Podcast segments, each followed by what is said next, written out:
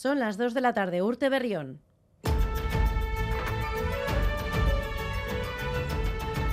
Crónica de Euskadi con Irache Martínez.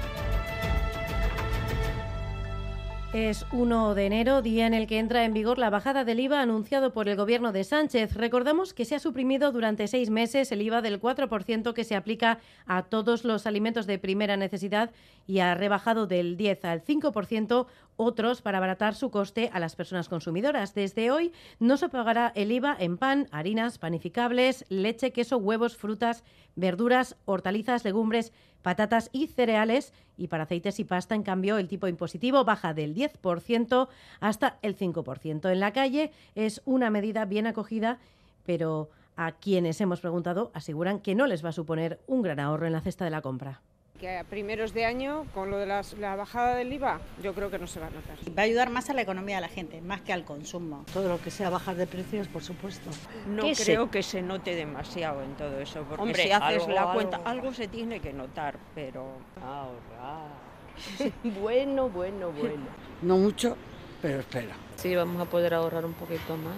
Sí, sí, sí, mucho además, mucho, mucho, mucho. Y de Navidades hoy más todavía.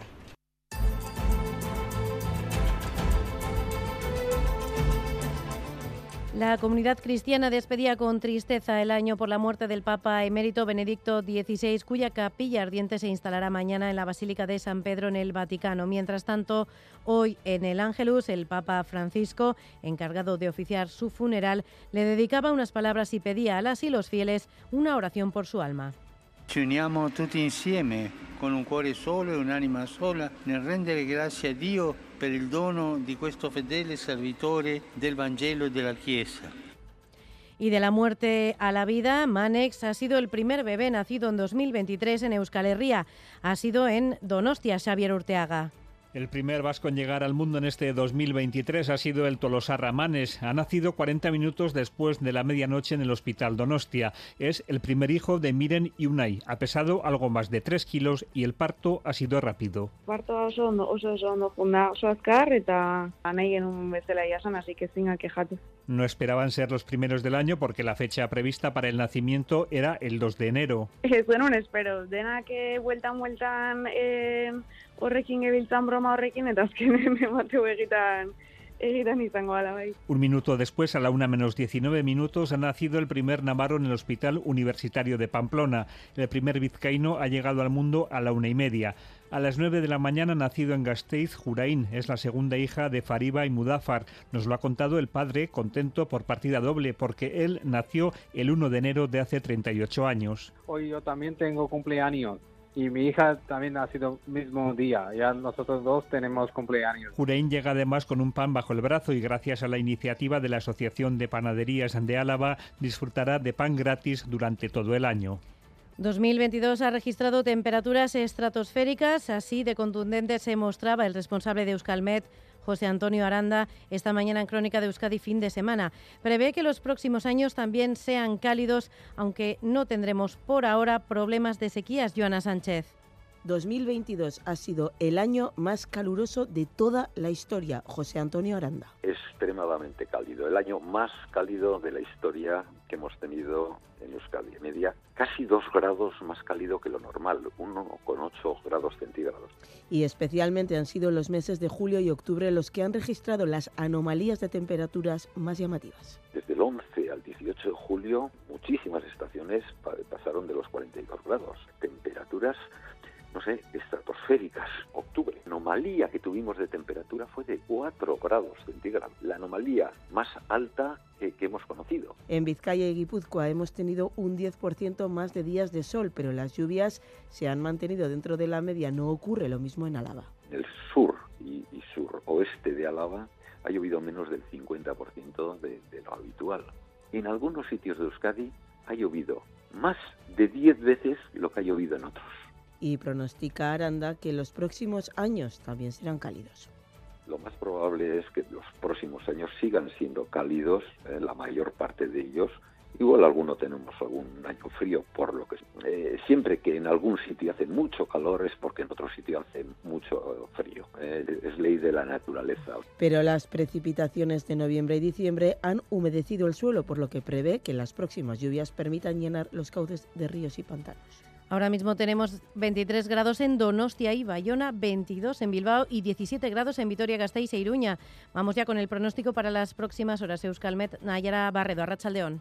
A Racha León por la tarde seguiremos sin muchos cambios con viento del sur y ambiente templado. De cara al final del día, sin embargo, la llegada de un frente hará que el viento gire oeste y aumente la nubosidad. Así, durante la noche esperamos eh, lluvia, especialmente a partir de medianoche. Y de cara a mañana lunes, eh, las primeras horas vendrán marcadas eh, por el paso de ese frente que nos dejará lluvia de forma casi generalizada. Eso sí, pasará bastante rápido. De cara al mediodía, la precipitación habrá remitido en la mayor parte del territorio y se irán abriendo claros. Por la tarde solo quedará algo de precipitación residual y dispersa. El viento pasará a soplar del oeste mañana y las temperaturas máximas descenderán de forma notable. Se quedarán por debajo de los 15 grados. Por lo tanto, mañana comenzaremos el día con lluvia que no tardará mucho en remitir y refrescará. Y aunque han quedado inactivos la mayoría de avisos por viento, por la noche ha soplado con fuerza que junto a las altas temperaturas y el uso de pirotecnia ha generado una noche de incesantes salidas de bomberos por incendios, sobre todo en Vizcaya, Joana. Los más importantes se han registrado en Ondarroa, en la zona de Ganguren en Echevarri, Sopelana, en la bajada de acceso a la playa de Achaviribil y en Portugalete. Este último ha generado especial preocupación por su cercanía al núcleo urbano. Todos han sido extinguidos en pocas horas y no hay que lamentar daños personales ni materiales. Los bomberos han tenido que sofocar también pequeños incendios de matorrales y maleza en Arrigorriaga, Trapagarán, Sopuerta, Munguía, Baracaldo, Ortuella, Ciervana o Balmaseda pero también han ardido contenedores esta noche en Guecho, Galdacao, Sestao y Portugalete. Además, se han incendiado el tejado de una vivienda en la zona de Zabala de Guecho y un coche en Basauri. Los bomberos de Navarra han extinguido por su parte un incendio declarado en una nave de productos agrícolas en la localidad de Averín. Hasta las 6 de la tarde se mantiene activo el aviso amarillo por viento en zonas expuestas. Les contamos además que cuatro mujeres de 20 años han sido trasladadas esta mañana al Hospital Universitario de Navarra con quemaduras de segundo grado en manos y piernas al arder sus disfraces en una discoteca situada en la avenida de Bayona de Pamplona. Una de ellas ha sido trasladada posteriormente al Hospital Miguel Servet de Zaragoza. El suceso se ha producido en las escaleras de acceso a la discoteca cuando los disfraces de las cuatro jóvenes han empezado a arder en circunstancias que investiga la Policía Municipal de Pamplona. En carreteras vamos con una trágica noticia que acabamos de conocer. Ha fallecido un peatón en Ortuella tras ser atropellado por una bicicleta. Esta mañana ha fallecido un hombre de 89 años en la localidad vizcaína tras sufrir un fuerte impacto al ser atropellado por una bici en una zona de la vía verde. A esta hora tenemos problemas en carreteras. La Nacional 1 en Idiazábal tiene cortada un carril en sentido Gasteiz por un camión incendiado esta mañana que ya ha sido retirado. En el control técnico Arancha Prado y Asier Aparicio son las 2 y 8 minutos de la tarde. Seguimos.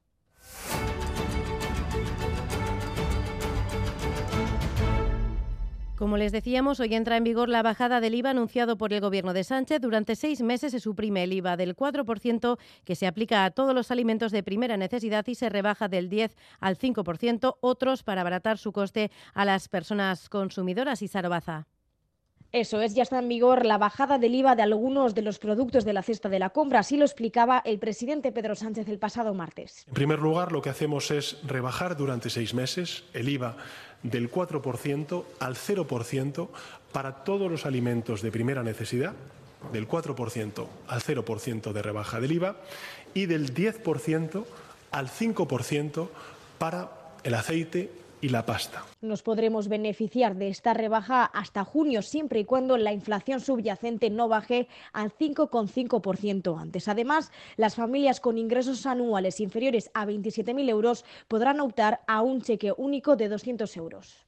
Aprobamos una ayuda de 200 euros para más de 4.200.000 familias con rentas eh, de eh, 27.000 o menos de 27.000 euros para compensar la subida de los precios de los alimentos. Cheque que se podrá solicitar desde el 15 de febrero y hasta el 31 de marzo. Recordemos también que la gratuidad de los bonos Renfe de Rodalías y Cercanías sigue vigente durante todo el 2023 y que las ayudas al transporte se extenderán al 50% durante seis meses. Desde hoy, además, los municipios de más de 50.000 habitantes y los territorios insulares deberán tener zonas de bajas emisiones. ¿Y esto qué supone? Que los municipios de aire contaminado con más de 50.000 habitantes tendrán que establecer zonas de acceso restringido a vehículos y también fomentar el transporte público para mejorar la calidad del aire. Por tanto, para circular en estas zonas de bajas emisiones, los conductores deberán de disponer de una pegatina de la DGT que certifica el nivel de contaminación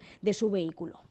Además, como ya estaba previsto, desde hoy el IVA de las compresas, tampones y otros productos de higiene femenina bajarán del tipo reducido del 10% al super reducido del 4%. Eso sí, recuerden que desde hoy el descuento de 20 céntimos no se aplicará a conductores particulares y se reducirá a determinados sectores. Solamente los transportistas de mercancía ni de pasajeros, así como los trabajadores del sector de la agricultura y pesca, se beneficiarán de esta ayuda en los carburantes. Y de un descuento que se suprime a otro que se estrena, Guipúzcoa comienza hoy los nuevos descuentos en las autopistas y activará el de camiones a mediados de mes a Mayazabala.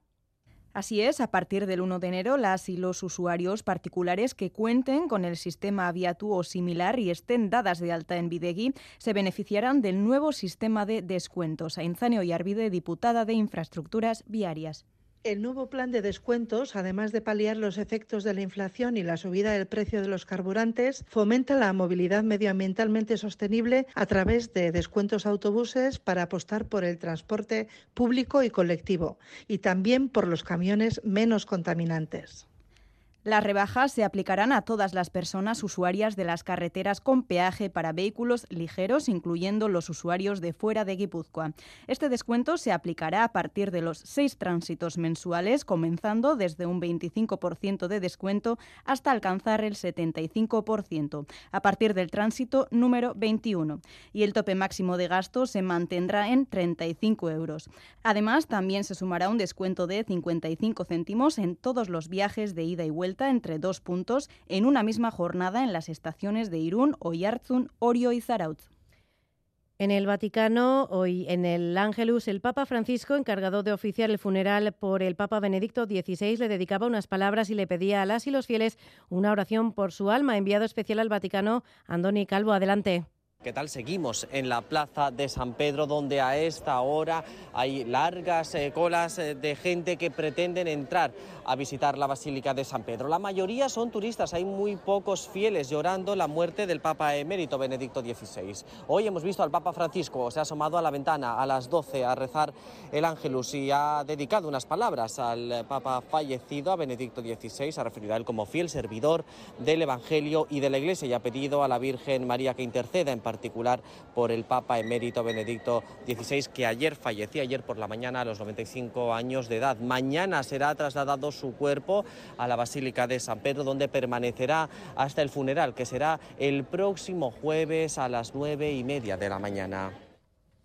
Y vamos ahora con noticias en formato breve de la mano de Xavi Segovia. Lula da Silva toma posesión hoy como nuevo presidente de Brasil. Será el tercer mandato de Lula tras el de 2003 y 2010 al frente de Brasil. Con 77 años toma las riendas de un país polarizado donde los resultados electorales apenas le otorgaban una ventaja de 1,8 puntos ante el presidente saliente Jair Bolsonaro. Un Bolsonaro a quien se le ha visto ya en Florida y que no va a participar en la toma de posesión. Una ceremonia que se va a desarrollar ante un gran despliegue policial por temor a incidentes.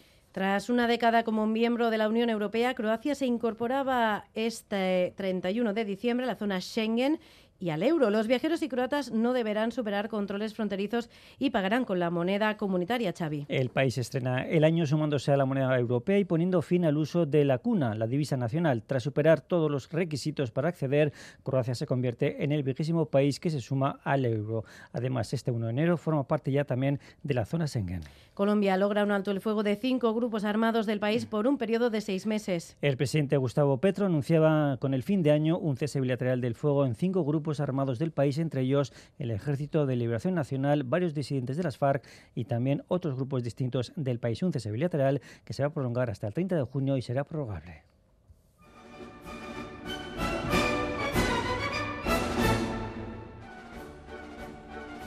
Y con esta música del concierto de Año Nuevo damos paso a los deportes. John Zubieta, Rachaldeón. Hola, Rachaldeón. Empezamos hablando de fútbol, del derby que tuvo lugar ayer en el Real Arena, en el que la Real Sociedad fue claramente superior a un Osasuna que anotó el impacto del tempranero gol de Bryce Méndez. El segundo tanto, hora de Sorlot, fue una losa mayor para los rojillos que estuvieron lejos de ofrecer su mejor versión, en gran medida por el juego desplegado por los chururdines.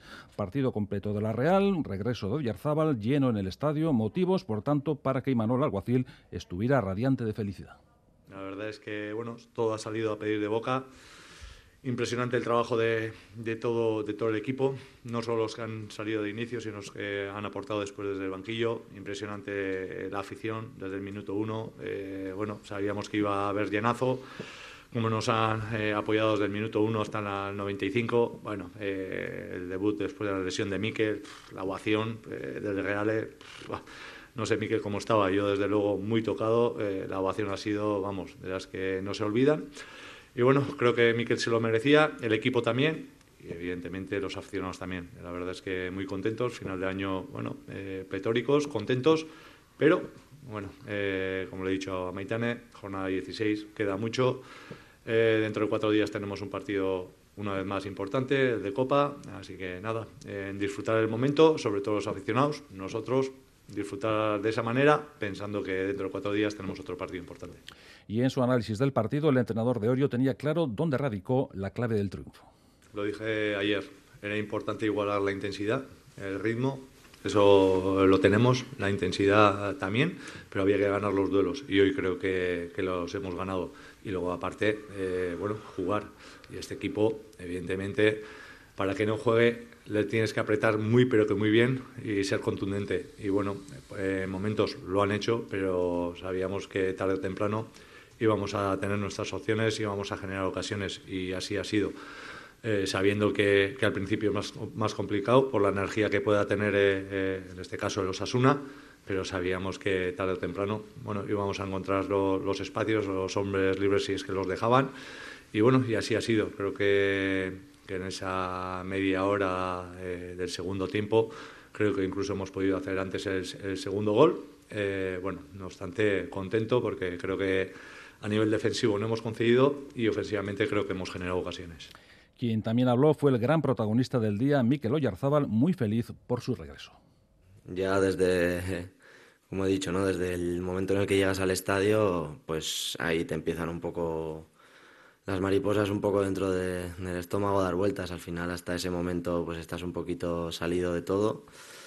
O, fuera intentas que, no te influya tanto, pero en el momento en el que entras aquí, pues, pues eso. Eh, creo que eh, el apoyo que, y el cariño que he sentido, no solamente hoy, como he dicho, estos nueve meses y, todo el tiempo atrás, eh, es algo que, con palabras es muy difícil de describir. Siempre he dicho que, que me siento un auténtico privilegiado de poder estar haciendo aquí lo que, lo que más me gusta, de vivir todo esto en el sitio en el que quiero y, con la gente que quiero. Así que, nada, eh, una vez más dar las gracias a todo el mundo por, por el apoyo, por, por el día de hoy y, y nada, que estoy muy feliz.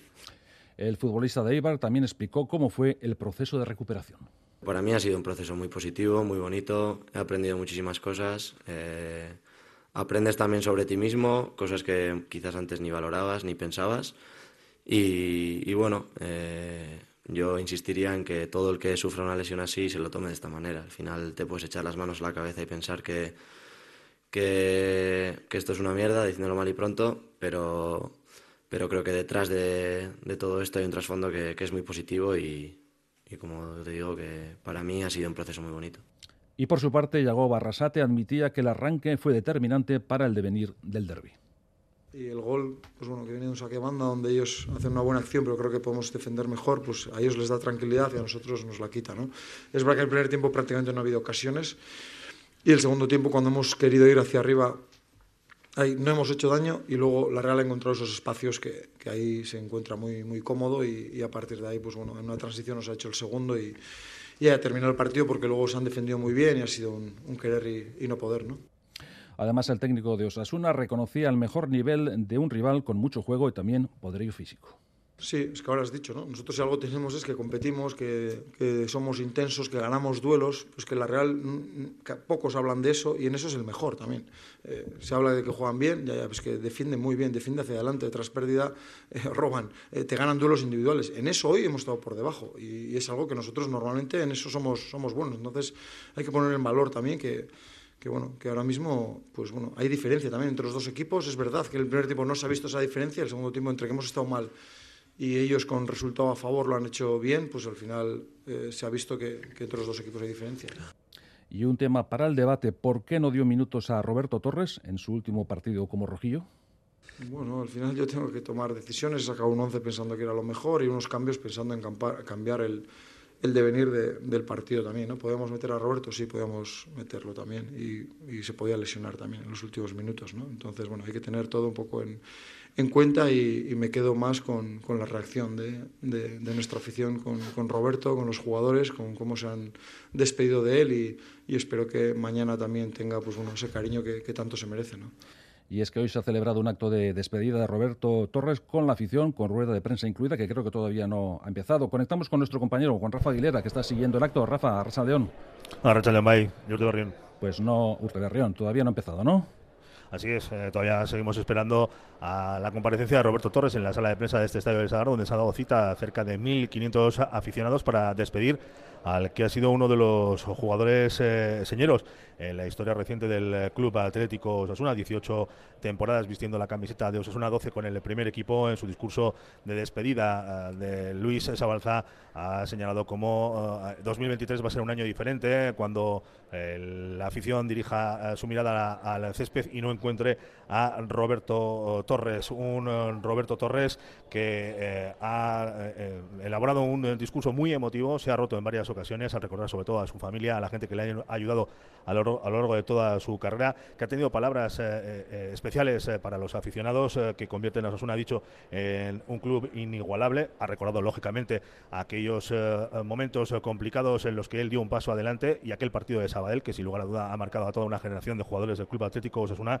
Ha agradecido también las muestras de cariño que ha recibido en los últimos días, eh, muestras de cariño que han quedado ampliadas eh, por el vídeo que ha preparado el Club Atlético Osasuna y que se ha proyectado a través de los videomarcadores del Estadio Sadar, donde han aparecido nueve jugadores eh, que han recordado sus vivencias junto a Roberto Torres. Los nueve han sido César Azpilicueta, Fran Merida, Miquel Menino, Navas, Enrique Martín Monreal, Pachi Puñal, Chisco, Carlos Clerc, que ha dicho que no se entiende a Osasuna sin Roberto Torres, y el último que ha cerrado el vídeo, Oyer Sanjurjo. Ahora mismo estamos esperando como digo, en la sala de prensa del Estadio del Sadar a la comparecencia de Roberto Torres para conocer sus impresiones después de que ayer en Anoeta pusiera punto final a su carrera como jugador del Club Atlético Osasuna. Bueno, Rafa, pues si hay oportunidad de estar en directo, nos pides paso y escuchamos. Lo que sí vamos a hacer ahora a continuación es oír esas declaraciones de un Roberto Torres muy agradecido al apoyo de la afición. Y por último, gracias afición. Sois únicos e inigualables. Hemos vivido momentos mágicos, donde habéis sido una parte muy importante para conseguir los objetivos. Pero me gustaría dar más valor al ejemplo que habéis dado cuando las cosas no iban bien. La gente nunca va a entender, porque nunca lo vivió, salvarse en el último minuto de la desaparición. Eso es algo que os diferencia del resto y que espero que nunca perdáis. Echaré mucho de menos cuando levantáis las manos en la grada cantáis la canción de Somos un equipo valiente y luchador y desde el césped disfrutamos como si fuese un sueño. Momentos preciosos que me llevo para siempre. Por último, esto lo he añadido esta mañana, quería agradecer que estos días están siendo mágicos. Estoy súper agradecido por todas las muestras de cariño que estoy recibiendo. Gracias Gracias y mil veces gracias. Ojalá algún día nuestros caminos se vuelvan a cruzar. ¡Aupa Osasuna! ¡Hola Osasuna! Eran las palabras de un agradecido Roberto Torres. Seguimos con este partido del equipo osasunista frente a la Real Sociedad. Vamos a escuchar por último a Aitor Fernández que hacía este balance del encuentro con Flores para la Real Sociedad. Sí, yo creo que, que no hemos defendido muy bien ese, ese saque de banda, viene de un saque de banda y y creo que podíamos haber estado mejor. Ellos también, evidentemente, de una calidad impresionante, pero bueno, eh, luego nosotros tampoco hemos generado muchas ocasiones, algún tiro lejano, algún remate cabeza al chime en la primera parte, pero bueno, creo que teníamos que hacer más para, para ganar aquí, no ha sido así, pero bueno, eh, hay que seguir trabajando y lo, que, lo mejor del fútbol es que, que, bueno, que dentro de poco tenemos otra, otra partido que, que ese sí que es ya vida o muerte. Y con este resultado, la Real es tercera, Osasuna es noveno, mientras que el Athletic se queda con la quinta plaza tras 15 jornadas. Siguiendo con nuestros equipos, mañana el Athletic entrenará en San Mamés en una jornada de puertas abiertas, será a las 11. A la misma hora lo hará la Real Sociedad en Zubieta y también el Eibar en Ipurúa. Por su parte, el Alavés prevé un lleno en el partido de Liga ante el Burgos en Mendizorroza. Tiempo también para la pelota porque el frontón de Mayavia fue testigo del enorme sufrimiento de Lordi Zabaleta para ganar por 22-21 a Jaca y Aranguren, que disputaron un partidazo. La emoción estuvo presente hasta el final. El Ordi reconocía los apuros sufridos. Lo único positivo que, que puedo sacar yo por lo menos ha sido que hemos llegado a 22 y bueno, esto es el campeonato y, y lo que vale es el punto. Pero bueno, hoy las sensaciones no han sido como, las, como los anteriores partidos nos ha tocado sufrir y bueno, eh, gracias a José pues que le ha aguantado al peso del partido durante todo el partido y, y, bueno, hoy la victoria ha sido por él. Y por su parte, Eric Jaca se lamentaba por la gran ocasión desperdiciada. No me vale para nada, la verdad, para nada. Eh, porque contra estos rivales da igual perder 21 que perder 22-21. Al final están en otra liga, están jugando parece que otro campeonato y joder, necesitábamos el punto, lo hemos luchado hasta el final, creo que Aitor ha hecho un partidazo, hemos intentado enredarles en todo momento, en muchos tramos creo que lo hemos conseguido, yo me sentía bien, creía que creo que les he hecho daño cuando he entrado, pero, pero bueno, de momento la suerte no nos está sonriendo y creo que hoy también es, es lo único que nos ha faltado para llegar a 22. Y esta tarde el Astelena de Ibarra acoge el partido entre Lasso e Imaz ante Ezcurdia y Martija. Tiene más datos Miquel Bilbao. Miquel, Arrachaldeón. Archa León John, precioso partido en una estelena que por segunda semana consecutiva registrará un nuevo lleno, aforo completo el día 25, hoy también en Tradón. El duelo lo merece, quintos Lasso Ima con dos puntos, séptimos Ezcuria Martija también con dos victorias. La pareja que gane dará un paso de gigante para estar entre las seis mejores del torneo. El pasado año Lasso Ima jugaron el día 1, perdieron 28-21 ante Altuna y Martija, pero fue un partido sobresaliente. Lasso lo recordaba así. Sí, así es. Otro año más que vamos a jugar en Año Nuevo y bueno, la verdad que me ha gustado. El año pasado salió buen partido, esperemos que este año también y bueno, que este año vaya, vaya para nuestro lado. Por cierto, el pasado año Lasso y jugaron cuatro partidos en la Catedral, ganaron tres encuentros y solo perdieron uno, el 22 a 21 del día 1. Pareja muy dura, eh, para ganarles tenemos que jugar todo lo que sabemos porque no regalan, no regalan nada y bueno, eh, frontón que nos, que nos gustó. El año pasado jugamos cuatro partidos seguidos y se nos dio bien y bueno, la verdad que se crea también un, una mente precioso el día uno y bueno, a ver si, a ver si hacemos un buen partido. Un año después, curioso, vuelven tres protagonistas en este primer día 2023, Lasso, Imaz y Martija. Lasso habla así de la pareja rival. Sí, así es. Eh, son zagueros muy parecidos, siempre se les compara mucho y bueno, la verdad que, bueno, a ver adelante a ver quién, quién acierta más. Es frontón rápido, eh, para acabar el tanto es muy bueno, pero bueno, también en defensa hay que estar fino y partido duro y a ver si, a ver si puede caer a, hacia nuestro lado. El festival arranca a las 5 de inicio el Ezcano Gascue, que jugó ayer en Mayavia ante Ribarría y hoy el Echevarría. Luego el Estelar, la Soimaz ante Ezcurdia y Martija. Un último apunte de pelota para hacer mención a las finales del 4 y medio del torneo Lázar de Zaldívar. En féminas, victoria de Arrizabalaga ante Alday por 18-16 y en categoría masculina de Zubizarreta ante Aristegui por 22-15. En la final de parejas, triunfo de Murillo y Escuza por 22-13 frente a De la Fuente y Aldave. Abrimos bloque de ciclismo con una noticia de última hora porque el corredor de Zaya, Íñigo González, ha dado positivo por EPO y Tramandol. Ha sido castigado con una sanción de cuatro años, aunque puede recurrir. Y hablamos también de ciclocross porque ayer se disputó la prueba del campeonato de Euskadi que sirvió para que Johnny Zaguirre lograra el triunfo haciendo buenos los pronósticos. Ha sido un buen día, ¿no? Eh, el tiempo nos ha acompañado, yo creo que la gente también habrá disfrutado, eso espero, y mira, eh, buen calentón para casa. Le has mojado la oreja al que mañana ya es tu compañero y todavía no corre con caja rural Jonathan Lastra. Bueno, mojar la oreja no sé, aquí todos sufrimos, ¿no? Eh, me ha costado cogerles porque he salido atrás, pero, pero bueno, la verdad es que me he encontrado bien y el circuito pues estaba muy seco, ¿no? No era muy muy técnico y bueno, hemos podido revalidar el título. Y en categoría femenina, Olacho Driozola, a sus 39 años, fue de nuevo la mejor. Se mostraba así de satisfecha por dar guerra a las más jóvenes. Sí, la verdad que la temporada ha sido muy buena, no me lo esperaba. Empezamos eh, a hacer tecnificación con los jóvenes de, de la Guipuzcoana y a raíz de eso montamos las bicicletas y empecé a competir otra vez, no tenía ninguna intención. Eh, las sensaciones han sido buenas en carrera y pues eh, la verdad que súper a gusto con tener otro triunfo y pues de estar dando guerra a las jóvenes. Y para terminar, tan solo recordarles que tenemos eh, datos del Rally Dakar. Hay que destacar el abandono del ganador de modos del año pasado, Sam Sutherland, después de sufrir una caída. El líder es Daniel Sanders, ganador de la primera etapa, y también la derrota de Garbiñe Muguruza ante Andrescu por tres mangas, hizo que ganaba 6-0 y 5-2. Nada más, hasta aquí el tiempo del deporte. Es Agur.